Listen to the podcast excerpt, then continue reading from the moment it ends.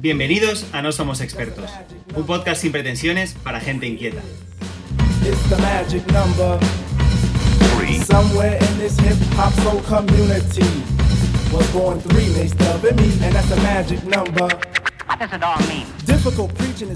Hola a todos y bienvenidos de nuevo a No Somos Expertos, un podcast sin pretensiones para gente inquieta. Eh, hola Dani y Fede, eh, bienvenidos de nuevo a nuestra charla semanal. Hola, ¿qué tal? Hola, ¿qué tal? ¿Cómo estáis? Eh, Dani, porfa, si puedes recordarnos en qué plataformas estamos para quien nos escuche. Pues sí, estamos en Spotify, en Google Podcast, Apple Podcast, Anchor, en Evox y además eh, tenemos una cuenta de Instagram donde podéis escuchar fragmentos y ver los trailers, por decirlo de alguna manera, de los siguientes episodios y bueno, conocer un poco más sobre nosotros tres y sobre los invitados que podamos tener.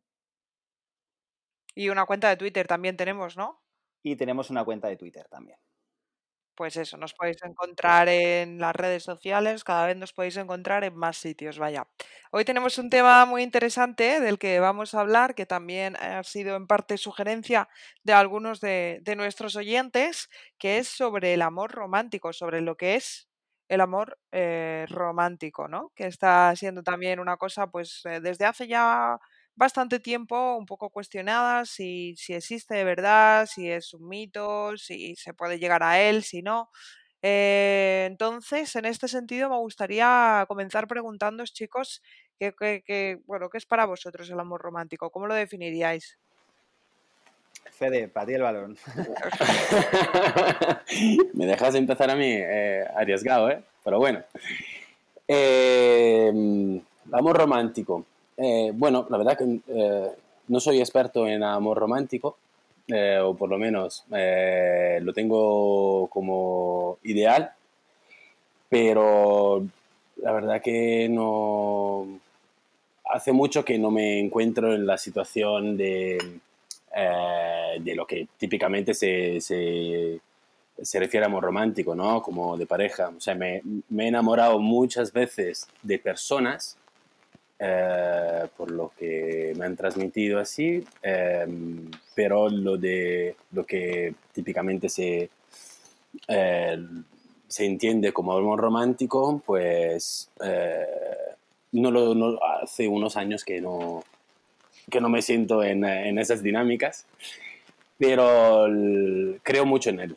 O sea, creo, tengo un ejemplo, bueno, que es eh, mis padres, que llevan juntos bastante, unos eh, 40 años, y siempre les veo a ellos como el, eh, un ejemplo de amor romántico, eh, porque, bueno, pues, acaba de pasar una, por una cuarentena, una, unos, bueno, un mes y medio de encierro y les he visto con una, una complicidad, una, de- o sea, todavía muy, muy presente como sentimiento el amor, ¿no? Le- Les he visto eh, portarse como, como pareja y como ejemplo de pareja. Y no obstante hayan pasado tantos años, verlo en esa, verlos así, pues te da una referencia de que ese amor ah, puede existir. Y yo creo mucho en él.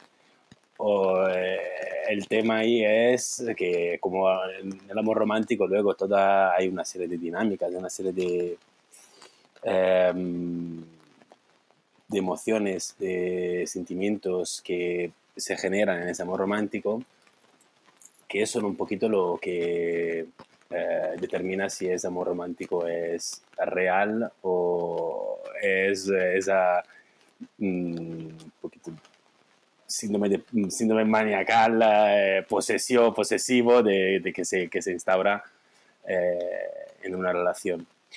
Eh, creo mucho en él y no digo que no lo busco, eh, pero espero que algún día pues me toque a mi puerta, ¿no? Y yo, yo, yo espero ser, eh, estar ahí o tocaré yo la puerta de, de alguien, no lo sé. Que venga Cupido bueno. a llamarte, vaya. Bueno, lo de Cupido ya sabemos que... Bueno, hay- a lo mejor a- alguna oyente eh, Uh. toma nota, Fede, y te llega un mensaje. Claro, No se sabe. Chicas. Podéis eh, encontrar su- podéis encontrar su perfil de Instagram por si alguien quiere ligar con él por Instagram. En el perfil de No Somos Expertos. Muy bien. Y para ti, Dani, para ti, ¿cómo definirías el, el amor romántico? Ah, a ver, Qué suspirito. era un suspiro romántico. Ah. No, bueno, el otro día estuvimos hablando de la amistad, ¿no? Y hablamos de que la amistad era, una amistad era una relación de amor. Y hablamos un poco en los términos en los que entendíamos una buena amistad, es decir, una buena relación de amor. Entonces, para mí, en, en- en el sentido romántico, no sería muy distinto, sobre todo en la base. Y luego, pues sí, eh, entendido romántico, esa parte romántica añadida como pues la parte quizá pues más íntima, eh, sexual, afectiva, bueno, ¿no? Eh, pero no sabría cómo definirlo. Así como decía Fede, no sé si soy, no sé si puedo Decía Fede que no era experto, yo no sé si puedo considerarme principiante. La verdad que vaya grupito de tres expertos en amor romántico. Y para ti, Carmen, A ver, pues eh, para mí yo soy súper experta en amor romántico, que no. Eh, no, yo es que Es estoy en el mismo las nivel. películas que te montas en tu, en tu cabeza, ¿no? De, de los, Yo de me los monto amores. unas películas de amor romántico increíbles. Ahora, vivirlas es otra cosa. Eh, eh, a ver, yo creo que, no sé. A ver, yo es que difer- diferenciaría entre amor de pareja y amor romántico, ¿vale?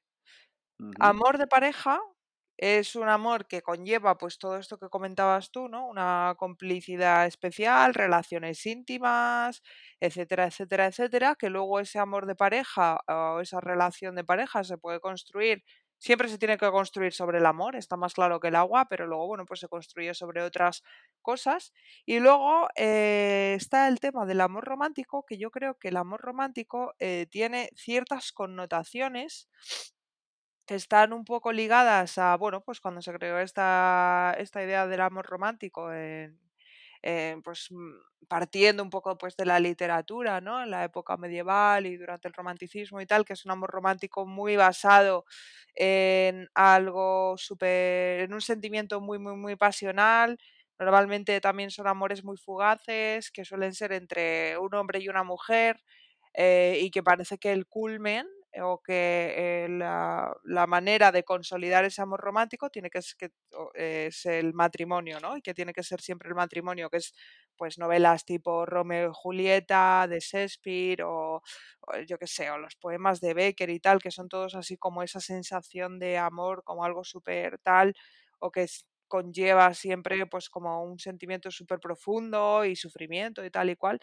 Eh, entonces, eh, me da la sensación de que el término de amor romántico eh, tiene ciertas connotaciones quizá un poquito arcaicas que a día de hoy no sé hasta qué punto son, son tan válidas, ¿no? Porque ahora existe muchísimo más diversidad en el tema del amor y por eso creo que es importante diferenciar entre amor de pareja y amor romántico. Otra cosa es el romanticismo. Tú puedes tener romanticismo en tu relación eh, porque, porque tienes gestos eh, pues románticos, ¿no? con tu pareja, pero, pero que las bases de- del amor, de la relación de pareja, sean más eh, pues eh, el respeto, sea más la libertad, sea más otro tipo de cosas que, que quizá, por lo que a mí me da la sensación, estar un poco alejadas de esa idea de amor romántico. Mm, Y luego también hay otra cosa, que parece que el amor romántico, o que cuando tú estás enamorado de alguien así, súper enamorado y tal y cual, o que esa idea de amor romántico conlleva que todo es perfecto, eh, cosa que yo creo que es mm, imposible, ¿no? O sea, por mucho que queramos a alguien y por muy enamorados que estemos de alguien o por muy bonita que sea nuestra relación, eh, nunca, jamás en la vida todos los sentimientos hacia una persona pueden ser buenos, 100%. Y yo creo que ese ideal de amor romántico mm, como que conlleva eso, ¿no? Que parece que todo es bonito y que todo es sensacional y que todo es fantástico. Sí, yo creo que es verdad que hay una grandísima influencia cultural de cómo se supone que es el amor y es complicado no idealizarlo, la verdad. Eh, en mi caso, por ejemplo, yo creo que es así. Pero claro, es que en la literatura, en el cine, en la televisión, se nos muestra. Bueno, dos, dos cosas. Decías tú que parece perfecto, ¿no? Que parece que nos venden un ideal de, de, amor perfecto. Eso por un lado, y luego también está ese amor que hablabas tú, pasional, desgarrador, ¿no? Que, que implica sufrimiento, que implica entrega absoluta, que, que es un drama al final. Que es un agobio. Es un agobio, es un drama. Entonces, yo creo que ni uno ni otro, ¿no? Ni el ideal perfecto, donde todo es eh, armonía, maravilla. Oye, que ojalá, ¿eh? Pero, es decir, donde no te enfrentas a ninguna dificultad y luego ese que, que parece que tiene que ser algo desgarrador, que, te va a salir el corazón del pecho y, y, y, vamos, parece que si no es algo, no es una montaña rusa, entonces no es amor. Entonces yo creo que ninguno de los dos eh, pero claro, estamos muy influ influenciados al final, tanto por uno como por otro, porque es lo que vemos todos los días, lo que vemos, lo que leemos y lo que experimentamos a través de pues, todo el sentido cultural, ya sea música, cine, televisión, cualquier cosa.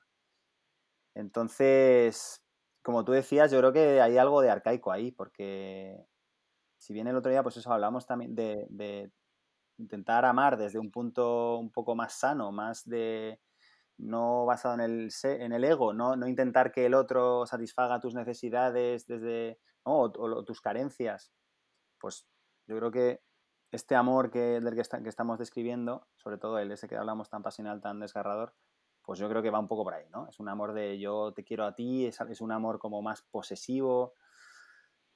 Entonces a mí yo con eso no resueno nada, o sea, es algo, es algo que a mí me produce rechazo, la verdad. Normal. Normal, bueno, porque creo que eh, también el tema que no seamos expertos en, en, amor romántico es porque un poquito estamos contrarios con uh, algunas de las cosas que se dan por hecho en las típicas mmm, parejas de amor romántico, ¿no? O sea, lo que, lo que de la literatura, lo que nos viene mmm, todos esos años que se, o sea, el, la historia que se dice que son indicadores del amor romántico según el romanticismo, según mm. la, la, película, así, pero es, es, que realmente no me siento identificado yo tampoco en, uh, con estas... Claro, y a mí me pasa una cosa, me, ahora me viene a la cabeza, con este tema, que a veces me he preguntado a mí mismo, eh, o sea, he dicho, a ver, ¿será que no sé amar? Porque parece que sí, pues, sí porque dices, Igual parece que si no amo de esa manera tan, ¿no? De, es que eres mi vida y, y no puedo vivir sin ti, eh, si no te veo me muero, ¿no? Parece que si no amas de esa manera, entonces no amas, ¿no? Entonces dices, yo a veces, me, claro, ahora, pues bueno, ahora lo veo de otra manera, pero durante algún tiempo de mi vida yo pensaba, a ver si tengo algo roto y no, y no, y no Real. ¿no? A ver si tengo un cable por ahí suelto y, y, porque yo veía a la gente a mi alrededor y decía, pero bueno, esta gente esta gente está enamorada, esta gente siente cosas y, y, y, yo no sentía las cosas de esa manera, ¿no? Las sentía de otra manera, que ahora entiendo pues que, que está igual de bien, pero bueno, me pasaba eso, eh, esa influencia era real, ¿no? Me, pero al final te comparas y comparas... Sí, sí. Pero porque lo que te pasa a ti yo creo que le pasa a muchas personas, que hay veces que incluso terminan eh, escondiendo un poco sus sentimientos verdaderos hacia la otra persona porque parece como que no está igual tan aceptado socialmente sentirse de una manera de una manera concreta hacia una persona a la que quieres o con la que estás eh, manteniendo una relación y muchas veces eso hace que las relaciones igual no sean tan tan sólidas o tan sinceras, ¿no? Porque están basados en un ideal que es completamente utópico.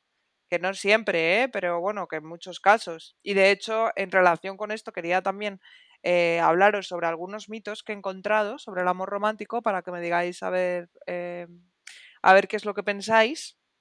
El primero de ellos es la idea, eh, la típica y extendida idea que tanto se habla de que existe una media naranja. Mm. Ya.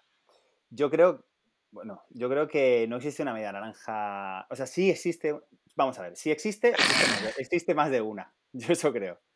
Es decir, creo que puede haber muchas medias naranjas para ti.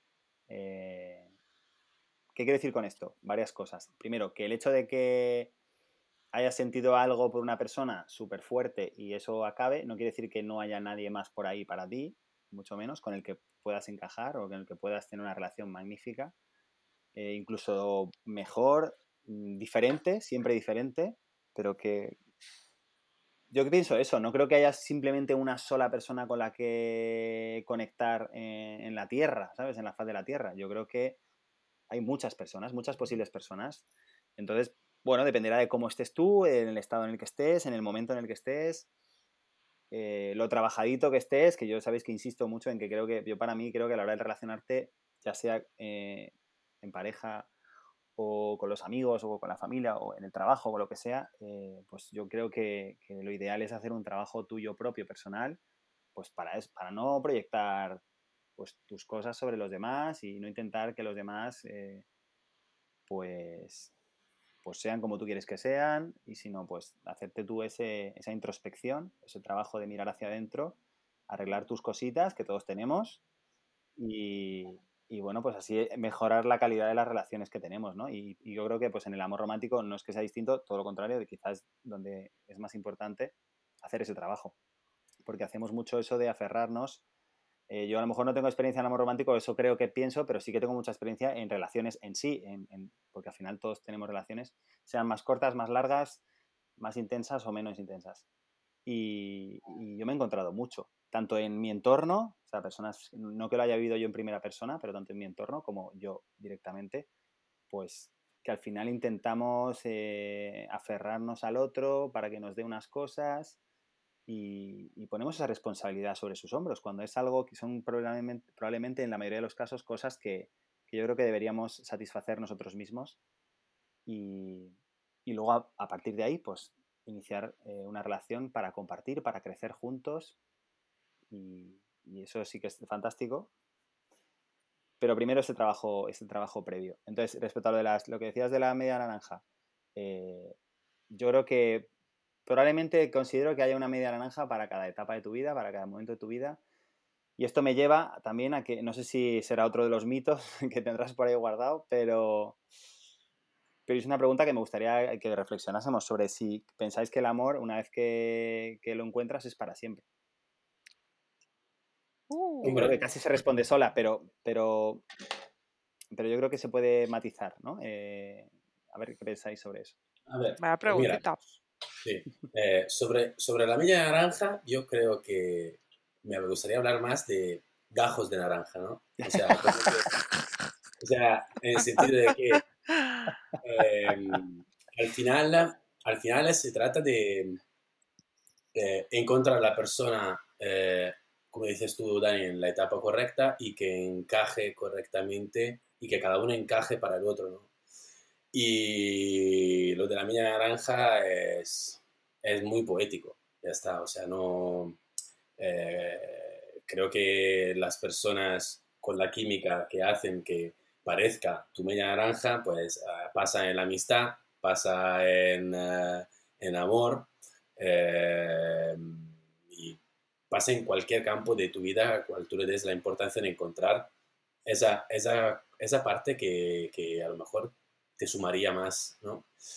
Y, y el tema de mm, eh, si dura para siempre, pues yo creo que, o sea, eh, tiene que, tiene que tra trabajarse para que, no para que dure siempre, pero para que todo se haga desde una, un querer profundamente a la persona. O sea, ya llamarle amor uh, romántico, amor, uh, no sé cómo definirlo, la verdad, pero creo que, o sea, como decía antes, ¿no? Mm, lo veo con, uh, con mis padres, un ejemplo de verle, ver a mi padre que todavía, y mi madre también, que se trabajan los regalos uno al otro de una forma que es, como dices tú, vale, es que eh, es un ejemplo tonto, pero bueno, es un ejemplo, ¿no? De, de 40 años de, entre comillas, amor, eh, como le llamáis, eh, amor para siempre. No sé si es el amor de la, igual del principio, pero es un amor que está durando tanto tiempo, es un quererse tanto que dura que ha durado estos años. Entonces, creo que sí podría durar, pero no con la intensidad de amor que probablemente cada uno de nosotros se piensa al pensar al amor para siempre. Sí. No sé si he sido, he sido un poquito abstracto, ¿eh? pero bueno. No estamos acostumbrados, no te En, preocupes. en tu línea, Fede. No, No, pero sí que esto, esto que has dicho me lleva a. Bueno, ¿os acordáis? En- eh, claro, yo creo que hay que diferenciar entre el enamoramiento, que el enamoramiento, pues quizás es algo pues, más intenso, eh, ¿no? Eh, pues es eso que suele pasar al principio, además. De, creo que además Marta habló en el episodio que hablamos de relaciones, eh, Marta lo comentó, ¿no? Como que incluso hay una fase de ese enamoramiento, quizá no todo el enamoramiento, pero hay una fase que, que es como una enajenación mental, ¿no? Que, que es que ni siquiera podrías biológicamente sostenerlo en el tiempo porque todos tus sistemas están en, en un, en un modo de locura transitoria. Eso sería pues, una, fase de enamoramiento que al final, pues evidentemente ese enamoramiento se va pasando, pero luego quedaría lo que sería el amor, ¿no? La consolidación del amor, que yo creo que eso es algo que se, se tiene que trabajar activamente. O sea, evidentemente Hay, unos, hay unos sentimientos que estarán ahí y, hay- y- y tiene que haber, y hay muchos factores que influyen. La atracción, eh, la compatibilidad, la conexión, etcétera. Pero también es algo que, como tú, tú habla- ponías el ejemplo de tus padres de 40 años, yo no me creo que 40 años hayan sido de, de- de- de carrerilla, ¿sabes? De, un impulso sin ellos trabajar día a día, eh, ¿no? El amor con pequeños detalles, con, con gestos, con, con intención proactiva de que eso sea así. Porque la y además las que, eh, yo lo que veo a mi alrededor, la experiencia es que cuando tú dejas de poner atención, energía, tiempo en el amor, Hasta mm, luego. Las, re- las relaciones suelen perderse. Por mucho Sí. que tú quieras a la persona, la puedes querer muchísimo, pero si no, y sobre todo estamos hablando de re- relaciones que ya se prolongan en el tiempo, ¿vale? Porque a lo mejor pues, e- ese enamoramiento que hablábamos al principio es una gasolina que impulsa el amor hasta cierto nivel sin que haya a lo mejor que esforzarse mucho. De hecho, además, te esfuerzas de más, te esfuerzas más porque estás con ese, ¿no? Con, con todas las hormonas y con todo disparado. Pero una vez eso pasa, creo que el, am- el amor necesita que lo cultives, que lo cuides, que lo mimes y que lo alimentes. Y, y Yo quiero entonces, que me dejéis hablar, eso es lo que quiero. Carmen, Claro, te iba a decir justamente, Carmen, que no hablas. Es que no me dejáis. Carmen, pídele- pide turno, pide, pide palabra. No lo digas así que si no piensan mal los oyentes. No, no, es que no es la primera vez que me pasa, pero bueno, eh, no vamos a hablar de eso ahora. Eh, a ver, yo lo que pienso sobre todo esto es, eh, primero, lo de la media naranja, no creo en ello. no creo que, igual que Dani piensa que hay muchas medias naranjas y Fede cree que hay muchos gajos, yo creo que hay muchas naranjas enteras. Y que hay veces, pues que pues que hay algunas que son más dulces, otras más amargas, pero que todos somos naranjas enteras y que pues de vez en cuando te encontrarás otra con quien compartir una etapa o tu vida o lo que sea eh, o, no.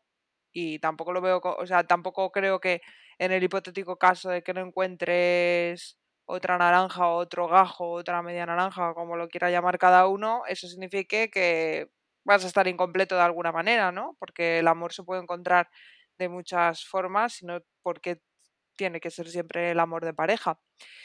Dicho esto, eh, ¿creo en el amor para siempre? Sí o no, claro, es que me habéis dejado sin hablar tanto rato que ahora tengo muchas cosas que decir. Em, si creo en el amor para siempre o no, creo en el amor para siempre, sí, sí, sí, sí, creo en el amor para siempre, porque el amor para siempre, como hablábamos el otro día, eh, puede ser perfectamente un amor de amistad. Hay amistades que duran toda la vida y eso es una relación de amor, que como decía Dani, es una relación de amor que se tiene que ir cultivando con el tiempo eh, más o menos. Habrá etapas mejores, habrá etapas peores y bueno, eh, luego las relaciones de parejas es exactamente lo mismo.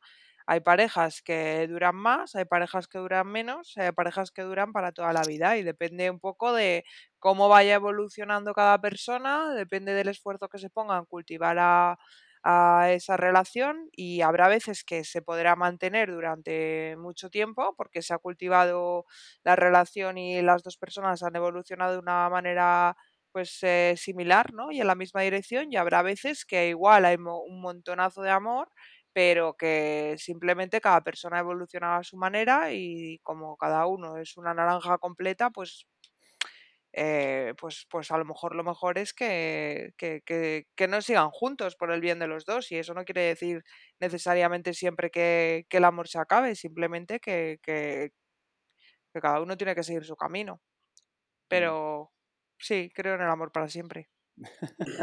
Mira, respecto, respecto a lo que decías tú antes, Carmen, de la naranja entera, me acuerdo hace no mucho, eh, escuché una, un post que hizo Will Smith, ¿no? Porque, ¿Escuchaste un post o leíste un post? ¿O escuchaste no, un podcast? fue un vídeo postado, pues, publicado por... Uh, ¿Un vídeo no puede ser un post?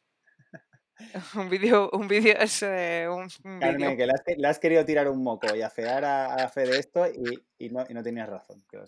Muy bien. Quería hacer una bien. broma y me ha salido mal. Pero que Bueno, me parece ser que a Pues nadie le ha hecho lo, gracia. dejamos, lo dejamos para post, ¿vale? Vale. Eh, entonces, eh, nada, es Will Smith que mm, le pregunta a su pareja y le dice, eh, ¿te, ¿te estoy haciendo feliz? ¿Te hago feliz? Y, mm, y la mujer le, le contesta y dice, eh, la verdad que mm, tú no puedes hacerme feliz. Mm. Y le dice, pues yo intento trabajar mi felicidad y de la forma que vaya consiguiendo estar feliz conmigo misma, pues estar contigo solamente me hará más feliz. Y eso es un poquito lo que decías tú, Dani, ¿no? El hecho de, que se puede trabajar el amor para toda la vida, pero tiene que ser, tiene que ser como un objetivo individual de cada uno. El hecho de construirte una, una integridad personal Mm. Sólida una, y para poderla compartir con la persona con el cual crees que vas a poder mantener una relación durante un tiempo largo. ¿no?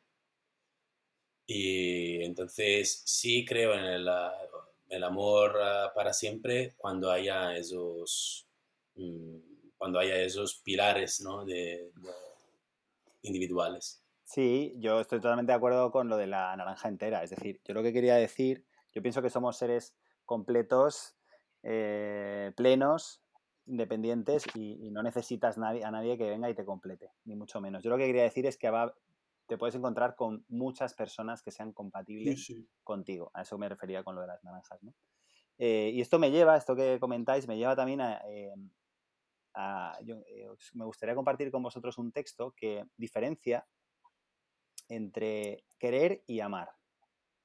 Ya sé que eh, esto puede dar un poco lugar a confusión porque, por ejemplo, eh, países más latinos, latinoamericanos, utilizan la palabra amar como quizás en España nosotros utilizamos la palabra, utilizamos el querer, ¿vale? Y no quiere decir, a veces cuando decimos querer queremos decir lo que ellos eh, llaman por amor y al contrario. Pero bueno, creo que os va a quedar claro un poco la diferenciación. Es por utilizar una terminología que los, que los separe, ¿vale? Para diferenciar lo que es una cosa y otra. Entonces, sí, eh, os comparto este texto, que es un texto que está inspirado en el libro del Principito. No es eh, del Principito, pero la autora, que ahora no tengo el nombre, si no lo compartiría, pero vamos, intentaré buscarlo y, y cuando lo, lo compartamos en redes lo, lo pondré. La autora se inspiró en el libro del Principito y no sé si os acordáis que en el Principito hay una relación entre el Principito, que es el protagonista, y una rosa. Sí. Vale, pues eh, esta, esto que os voy a leer ahora está inspirado en eso, ¿vale? Y dice así. Te amo, dijo el Principito. Yo también te quiero, dijo la rosa. No es lo mismo, respondió él. Querer es tomar posesión de algo, de alguien. Es buscar en los demás eso que llena las expectativas personales de afecto, de compañía. Querer es hacer nuestro lo que no nos pertenece. Es adueñarnos o desear algo para completarnos, porque en algún punto nos reconocemos carentes. Querer es esperar, es apegarse a las cosas y a las personas desde nuestras necesidades. Entonces, cuando no tenemos reciprocidad, hay sufrimiento. Cuando el bien querido no nos corresponde, nos sentimos frustrados y decepcionados. Si quiero a alguien, tengo expectativas, espero algo. Si la otra persona no me da lo que espero, entonces sufro. El problema es que hay una alta probabilidad de que la otra persona tenga otras motivaciones, pues todos somos muy diferentes. Cada ser humano es un universo. Amar, en cambio, es desear lo mejor para el otro, aun cuando tenga motivaciones muy distintas a las mías. Amar es permitir que seas feliz, aun cuando tu camino sea diferente al mío. Es un sentimiento desinteresado que nace en donarse, es darse por completo desde el corazón. Por esto, el amor nunca será causa de sufrimiento. Cuando una persona dice que ha sufrido por amor, en realidad ha sufrido por querer. no por amar. Se sufre por apegos. Si realmente se ama, no se puede sufrir, pues nada se ha esperado del otro. Cuando amamos nos entregamos al otro por el puro placer de dar. Dar amor no agota el amor, por el contrario, lo aumenta. Y la manera de devolver tanto amor es abrir el corazón y dejarse amar. Ya entendí, dijo la rosa. No lo entiendas, vívelo, dijo el principito. Ahora es cuando Carmen dice, qué bonito. Ay, qué bonito. Me ha encantado. Pues sí, muy ¿Qué bonito, la verdad. esta, esta diferenciación entre lo que sería querer y lo que sería amar? Pues me parece real y yo creo que es un poco lo que hablábamos el otro día, ¿no? Que al final, con el tema de las amistades, que, que al final cuando una amistad es real y verdadera, eh, está basada en una relación de amor y el amor real no es exigente, o sea, no busca un interés. Y yo creo que es un poco eso lo que tú dices, ¿no? Eh, lo que has, la diferencia que has hecho entre querer y amar, que cuando amas a alguien de verdad, independientemente de que ese amor sea un amor eh, de pareja o un amor eh, fraternal o un amor eh, de amistad o cualquier tipo de amor, es porque genuinamente quieres lo mejor para la otra persona. Aunque eso no necesariamente siempre significa que va a ser súper ah, gratificante para ti, ¿no? Pero como lo que tú quieres es lo mejor para la otra persona, siempre vas a ser feliz cuando la otra persona sea feliz. Eh, y sí, muy bonito. Fede, ¿tú qué opinas? Pues eh, el ideal razonar así. Eh, la verdad que, bueno, aunque haya pasado hace mucho tiempo, eh, las últimas dos relaciones que, que tuve, que, donde yo me, me identifiqué en ese sentido de querer amar, ¿no? Pues la verdad que terminaron aún, si, aún queriendo a la persona, pero terminaron por otra razón, por incompatibilidad de, de momento más que nada, porque eh, la distancia es lo que hace es poner un poquito en crisis eh, lo que son las relaciones mm, de amor-querer. Eh, pero sí, lo que estoy muy agradecido con el hecho de que eh, he sufrido, pero no he sufrido por haber dejado de amar o por haber, vi- haber notado que la otra persona había dejado de amarme.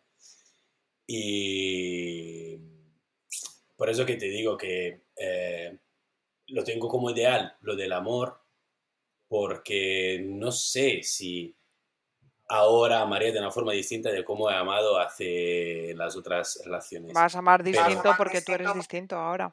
Claro, claro, pero bueno, pero te- te- te- también te digo que eh, es algo que lo tengo ahí como una, una cosa, Pien- lo pienso, pero no lo sé, realmente no, no, puedo, no, no puedo saber cómo me portaría en la siguiente relación, realmente. Sé que me gustaría probar un algo eh, incondicionado y que sea sano y, y- y puro, que sea por querer estar con esa persona, no por, ah, por otra razón.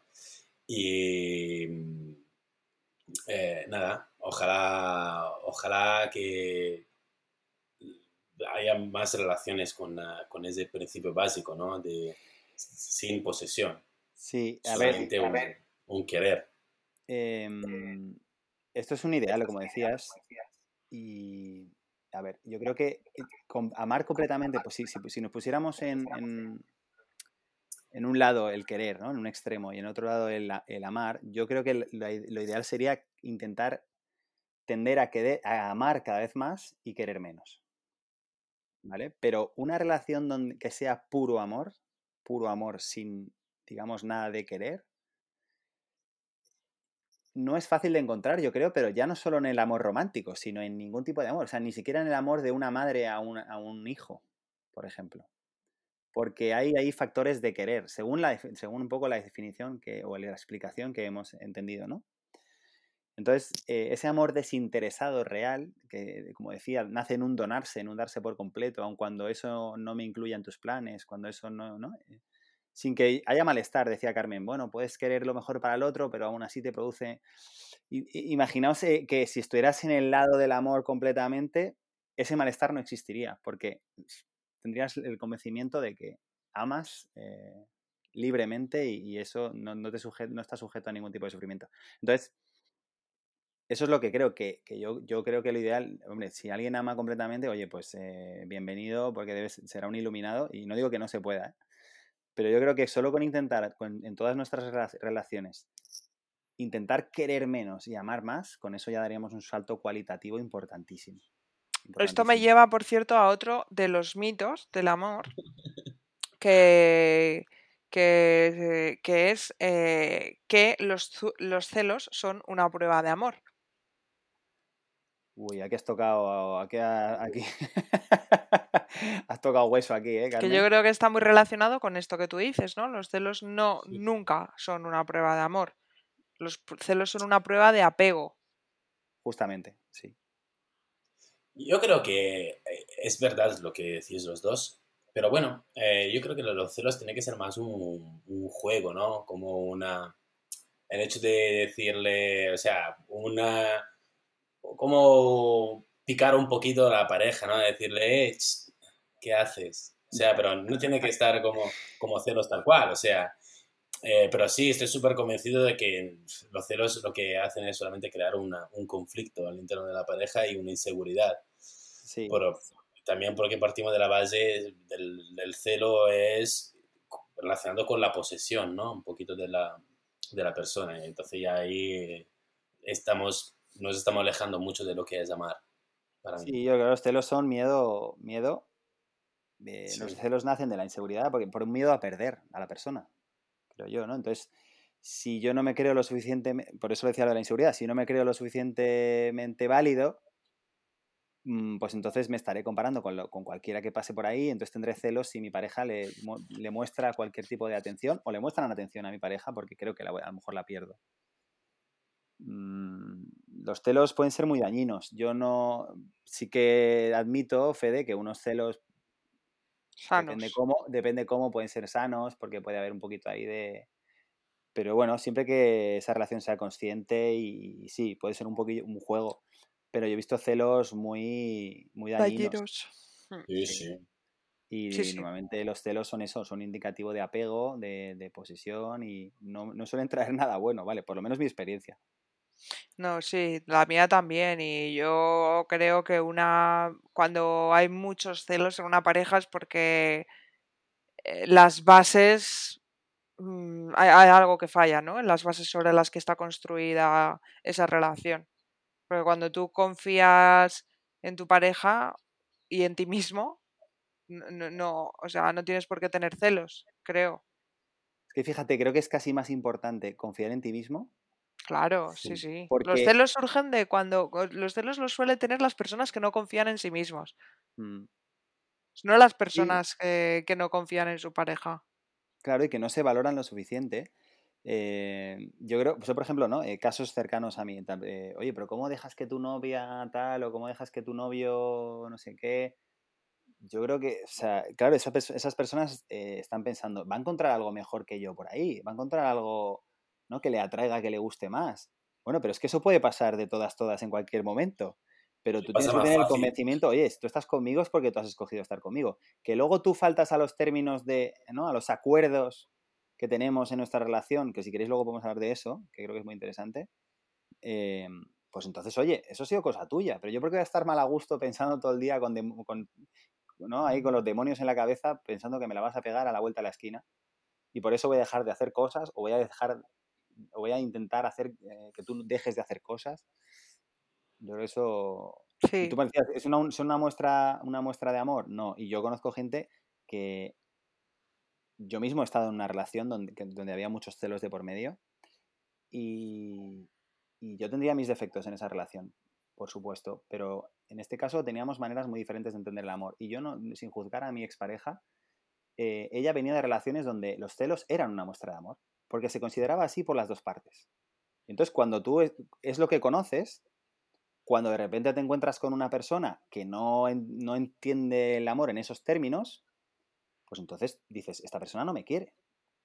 Esta persona no me quiere, no me quiere, no me quiere, porque no le veo, o sea, en situaciones donde antes mi pareja despertaba, despertaba algo en esa, en esa persona, y volvemos un poco a lo que hablábamos al principio, de que parece que el amor tiene que ser algo ¿no? Que te hierve dentro, que te impulsa, que te mueve, que tal. Que no digo que no, el amor es la fuerza motora más poderosa del universo, pero yo creo que de otra manera, no, tiene que salir de, ahí, de las entrañas. Mm. Y, a, mí, a, mí, me pasaba eso.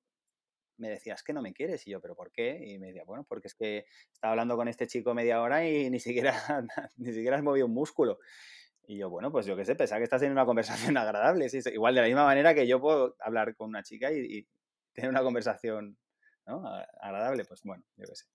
Sí, pero eso es normal, ¿eh? Muchas veces cuando tú te acostumbras a que una dinámica X es la normal, asumes que, que eso es la muestra de, bueno, muestra de amor o, o que eso es lo, lo habitual, lo normal y que si no es así es porque algo falla y no tiene por qué. O sea, es lo que decías tú antes con lo de querer, que tú pensabas, en un momento dado pensaste que, que te pasaba algo porque no mm. sentías las cosas de la misma forma que otra manera, ¿no? Es que cada, o sea, somos todos seres humanos, somos todos, eh, gracias a Dios, eh, distintos, únicos e irrepetibles y cada uno siente las cosas de una manera, cada uno tiene unas experiencias a sus espaldas distintas y cada uno va a percibir la realidad de las cosas de una manera completamente distinta y pretender que todos entendamos las cosas igual y que todos vivamos las cosas igual es que es imposible para empezar y luego a la vez pues aburrido, ¿no? Si todos fuéramos iguales todo sería muy aburrido.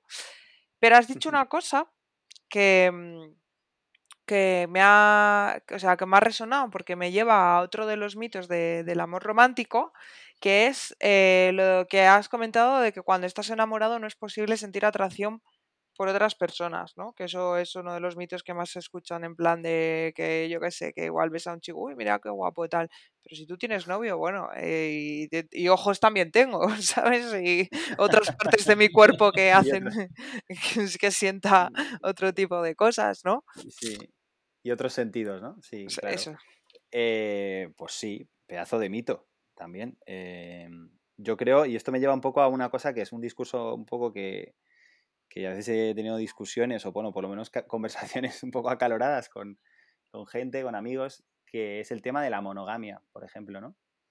Em, yo creo que la monogamia eh, es una elección y, es vamos a ver, es algo que socialmente es, nuestro modelo de sociedad, ¿no? De pareja, de sociedad. Eh, ahora cada vez pues, hay más abertura a que haya otros modelos, pero es lo que, lo que conocemos. Pero la monogamia en sí misma, eh, y con esto no quiero decir que, no sea, que sea buena, que sea mala, que sea regular, pero quiero decir que ¿por qué no puedes tú... Habrá personas que estén con una, con una pareja y no se fijen en nadie en durante toda la relación. Oye, pues muy bien. Eh, me, parece, me parecería extraño que fuera así, pero bueno, podría ser. Pero yo creo que el amor es un sentimiento y la monogamia es una regla. Y entonces esa regla, pues, es algo que tú escoges eh, hacer tuya o no. Y, a esto me lleva a lo que os decía antes. Yo creo que cuando tú estableces una relación con una persona, ahí mm, es importante que, que, establezcáis los términos en los cuales vuestra relación se va a mover y no dar por hecho que son lo, no suponer que son los que, los que conocidos o los que están por ahí más extendidos, sino que establezcáis vuestros propios términos, porque tú puedes crear la relación que tú quieras. Eso es a lo que íbamos con lo, al principio con lo que hablábamos de la definición de amor romántico, ¿no? Que parece que el amor romántico tiene que ser sota, caballo y rey, eh, chico, chica, eh, amor fantástico para siempre, que termina de esta manera y que tal, y no, hay muchos tipos de amor. Que, termina con un contrato legal, ¿no? Y bueno, y en algunos casos, pues un contrato espiritual o religioso, como quieras, ¿no? Que sería el matrimonio. Pues sí, o bueno, o con hijos, en según qué casos, pero sí, eh, parece que es eso. Entonces, yo creo que es importante eh, porque, por ejemplo, es que, vamos, por un ejemplo muy claro, la monogamia y la fidelidad no tienen nada que ver, no son lo mismo. No. Es decir, yo puedo estar en una relación monógama y ser infiel, puedo estar en una relación mm, poliamorosa y ser infiel, ¿sabes? es decir, la fidelidad es, el, es engaño. Es decir, yo te estoy a ti engañando. Sí, pero si en los términos en los que nosotros hemos acordado nuestra relación eh, hay la posibilidad de que yo tenga algo con otra persona, pero eso está acordado entre los dos, eso no es infidelidad. Claro. Y, y tendemos a confundir eh, eso. Y aparte, hacemos algo más, que es que damos por hecho que la infidelidad es lo mismo para, para todas las personas. Por ejemplo, cuando yo me he encontrado casos donde para una persona infidelidad es mirar a otra por la calle, por ejemplo, que es lo que hablábamos, ¿no? no sentirte atraído por nadie. Yo conozco parejas donde el simple hecho de mencionar que una persona, eh, una tercera persona, es guapa o es atractiva o lo que sea, eso es una muestra como de infidelidad.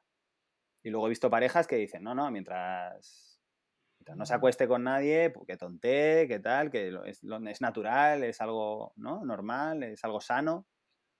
Claro, eh, y eso nos pasa con todo. Es decir, eh, damos por hecho que nuestro concepto del amor es el mismo que va a tener la otra persona y cuando no cumple con las expectativas de lo que nosotros pensamos, decimos, es que me has engañado, es que es un cabrón y, nunca hemos a lo mejor hablado. Esa persona ha crecido en otro entorno donde a lo mejor el, amor no se, eh, mostraba de la misma manera. Entonces yo creo que es importante saber, oye, ¿cómo recibes tú el amor? ¿Y cómo lo das? ¿Y cómo lo recibe, cómo lo da tu, pareja? Y, voy más allá, es que hay personas que están más cómodas, y esto me, ha recordado a un libro que se llama Los cinco lenguajes del amor, que habla, es un, no recuerdo ahora el autor, la verdad, pero bueno, eh, este señor lo que decía es, estuvo investigando y se dio cuenta de que de manera general habían cinco lenguajes principales en los cuales las personas eh, damos y recibimos amor. Y entonces dijo, es importante que tú conozcas eh, ¿Cuáles son los lenguajes? Dice, normalmente hay uno predominante, pero bueno, nos movemos en varios. A lo mejor de los cinco pues tendrás dos más presentes o tres y a lo mejor no coinciden con los de tu pareja, pero ¿qué pasa? Que lo damos por hecho y entonces, un poco lo que os comentaba antes, como tú no haces esto, entonces no me quieres.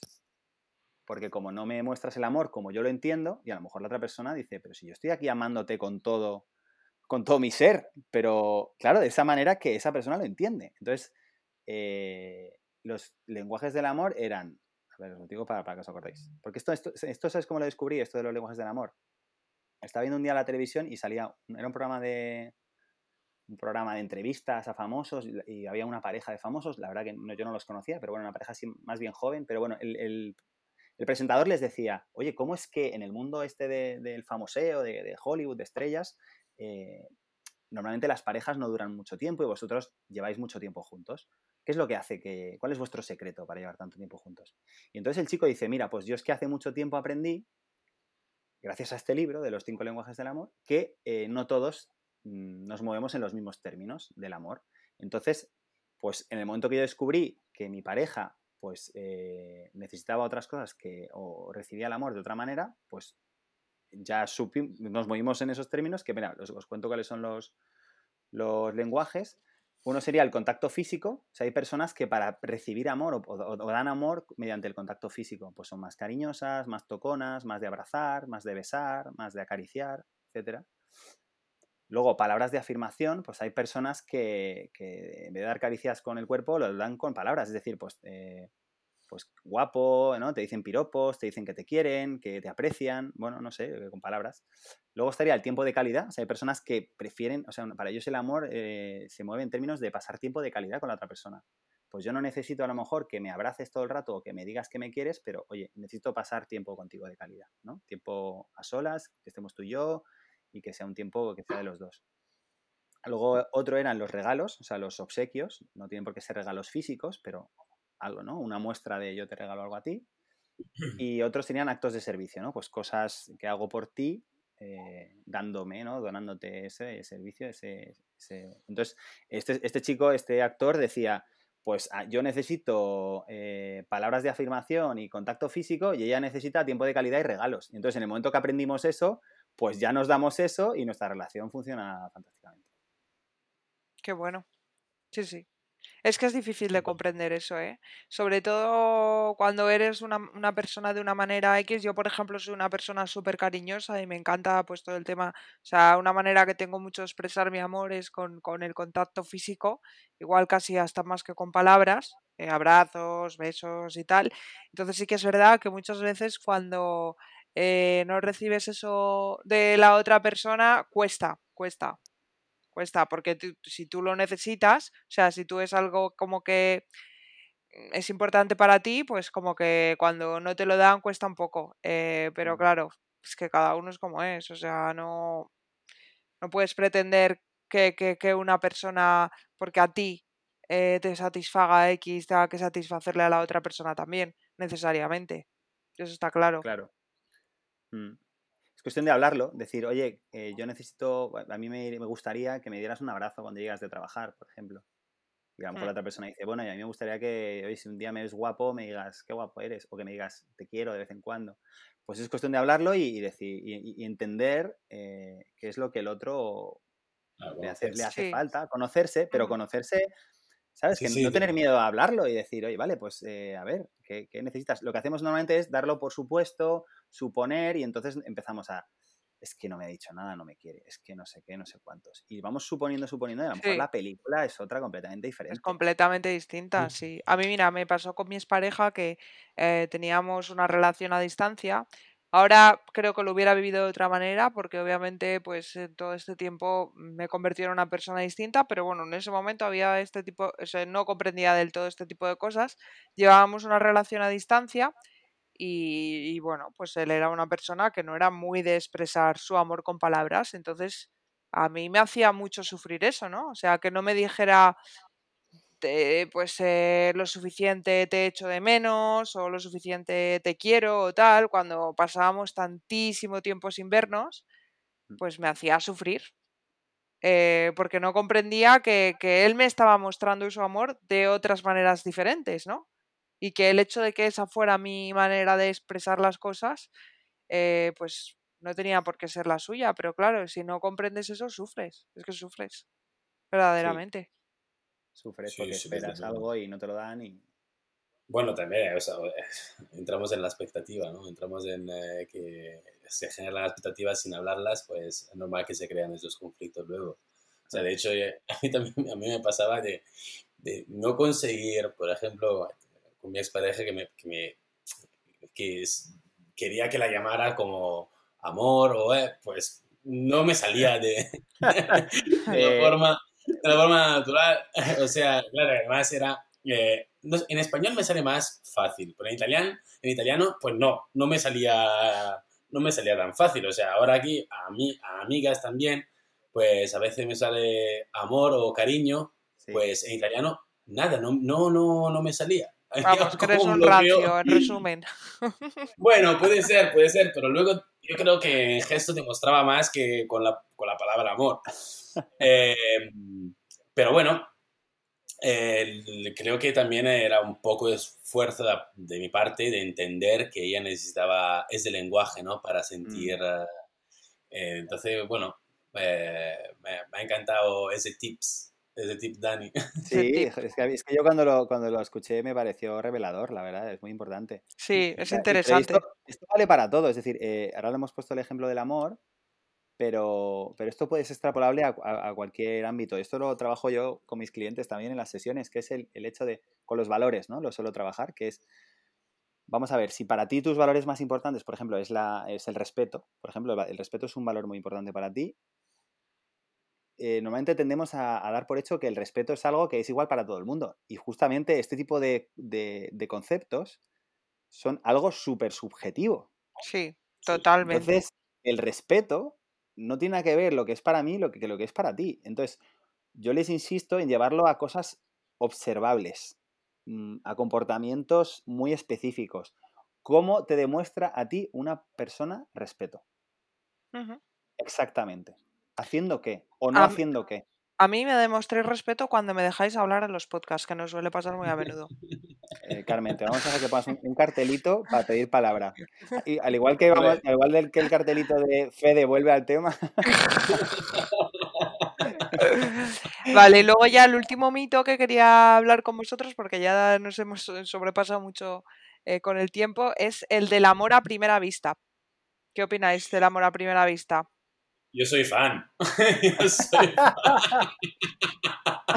Pero del amor a primera vista en todos los sentidos en cuanto a, a química. Cuando ves a alguien que, eh, que no, o sea, eh, me ha pasado. A veces encuentro personas y de amor a primera vista que luego seguramente ni me, ni me voy a tomar algo eh, o nada, o sea, pero, pero mi cerebro, le- o sea, a mí me encanta conectar con esa persona, que haya química y que, y que luego, bueno, si, hay, si pasa algo, bien, y si no, se va a quedar un amigo y si no, pues ya está, le he conocido.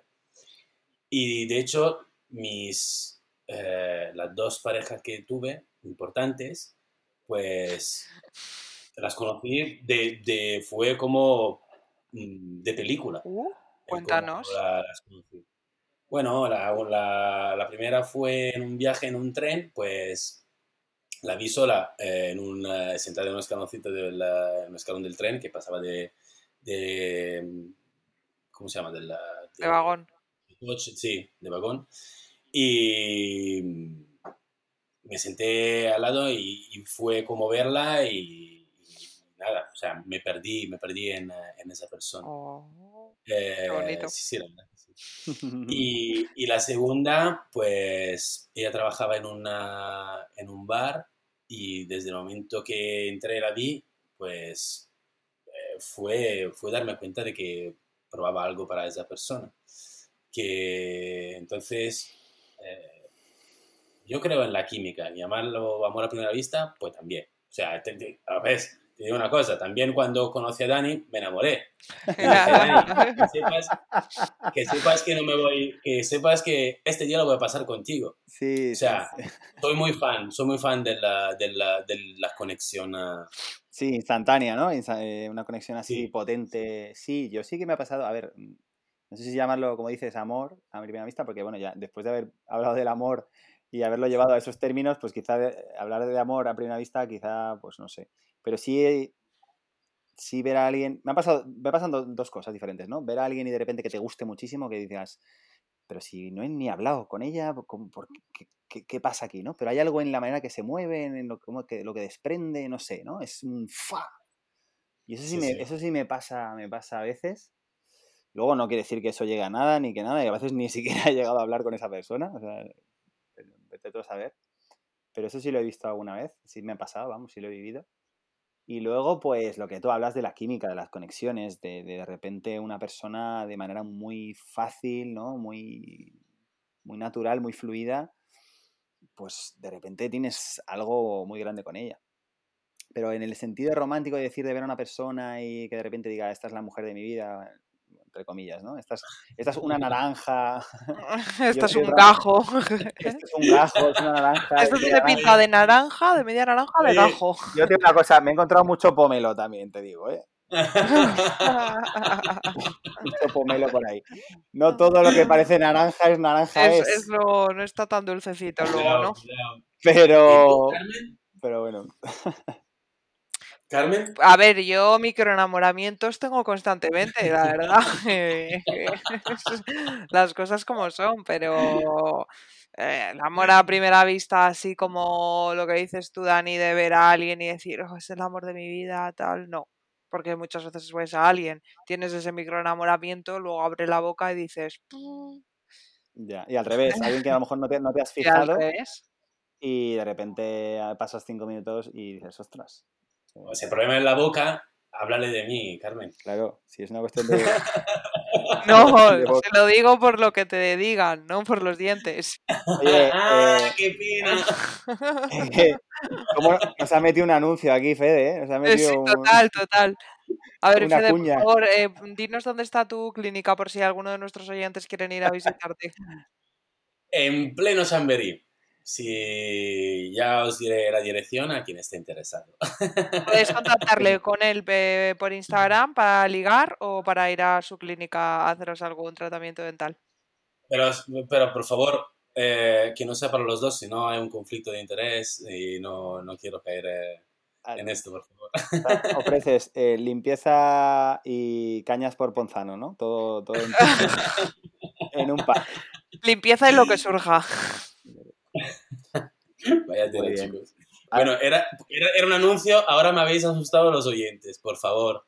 Un poquito. de- A estas alturas ya no creo que se asusten, Fede. ¿Tú crees? Bueno, creo que no. pues nada. Pues eh, hasta aquí nuestra reflexión sobre el amor, chicos. Eh, solo también comentar, ya que estamos, que los tres estamos solteros, por si hay algún interesado que nos escuche. Bueno, yo como... Dani busca novia. No, yo no busco, no busco, no, no busco nada. Eh,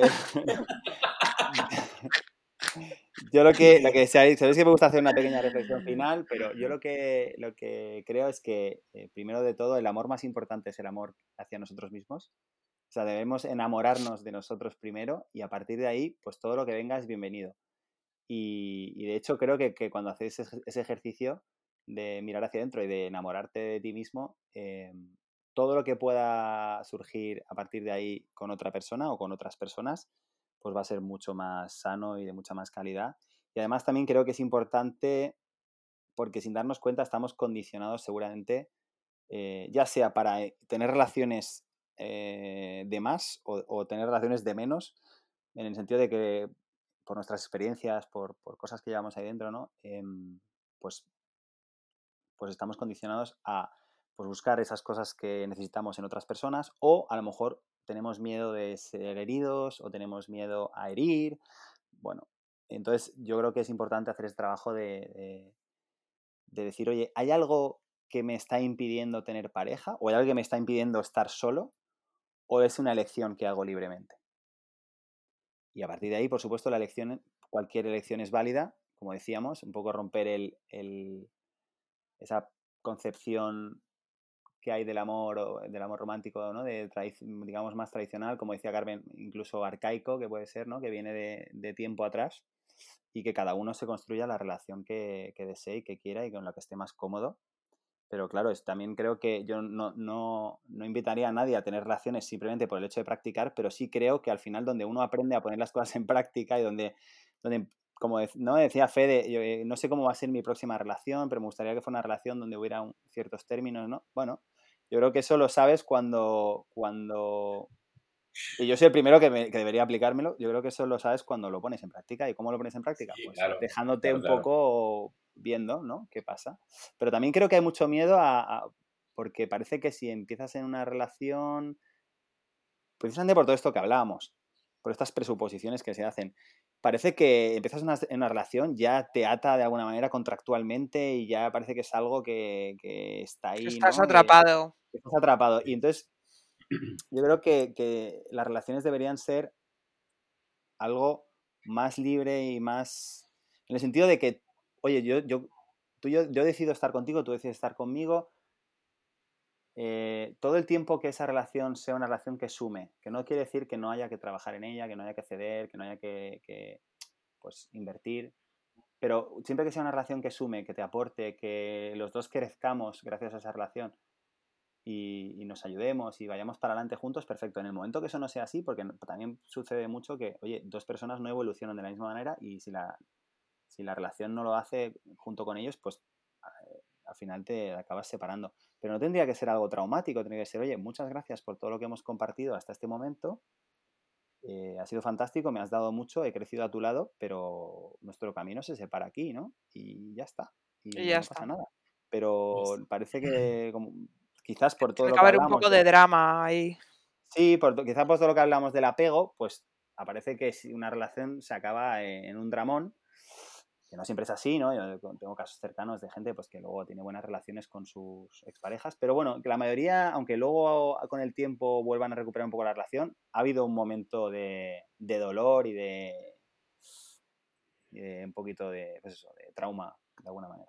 Eh, sí, después, bueno, eh, eh, contesto brevemente a eso, que cuando se rompe una relación hay siempre un periodo de duelo después, porque al final pierdes algo y vas a pasar un periodo de duelo y un periodo de duelo implica dolor. Pero eh, yo una reflexión que he hecho para mí misma y que voy a compartir con vosotros y con todos nuestros adorados oyentes es que... Em, y ya para terminar, porque no sé, nos enrollamos, nos enrollamos y no hay que nos pare, eh, pues que a pesar, cuando una ruptura de una relación o bueno, cualquier tipo de relación y de, cualquier manera te produce dolor, eh, eso no tiene por qué ser, o sea, eso hay que intentar evitar que sea un obstáculo para comenzar otra. ¿Por qué?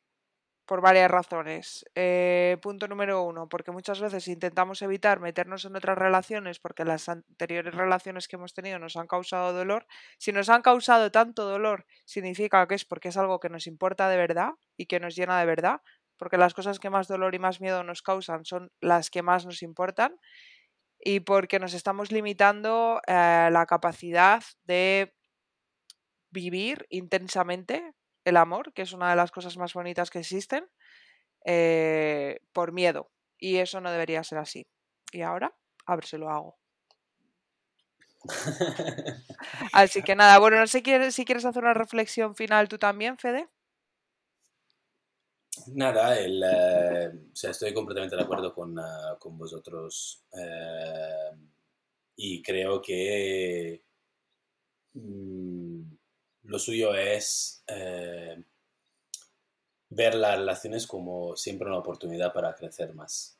Como cualquier persona que entra en tu vida, como cualquier persona que quieres dejar entrar en tu vida, en el momento que lo veas con los ojos de que pueda ser alguien que te pueda acompañar en ese aspecto, pues ser capaces de dejarlo entrar aunque hayas sufrido o que hayas tenido malas experiencias y que llevar a esa persona a, un punto donde puedas decirle, puedas decirte a ti mismo, estoy, estoy amando. Y, y nada.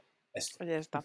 Bueno, pues nada, muchas gracias a todos por escucharnos en nuestro podcast de hoy, tan bonito y tan interesante.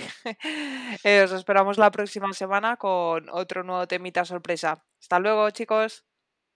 Hasta, luego. Chao. Adiós.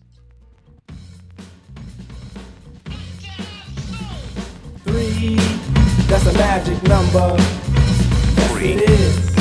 It's the magic number. Three. Somewhere in this hip hop soul community was born three, they stub me, and that's a magic number.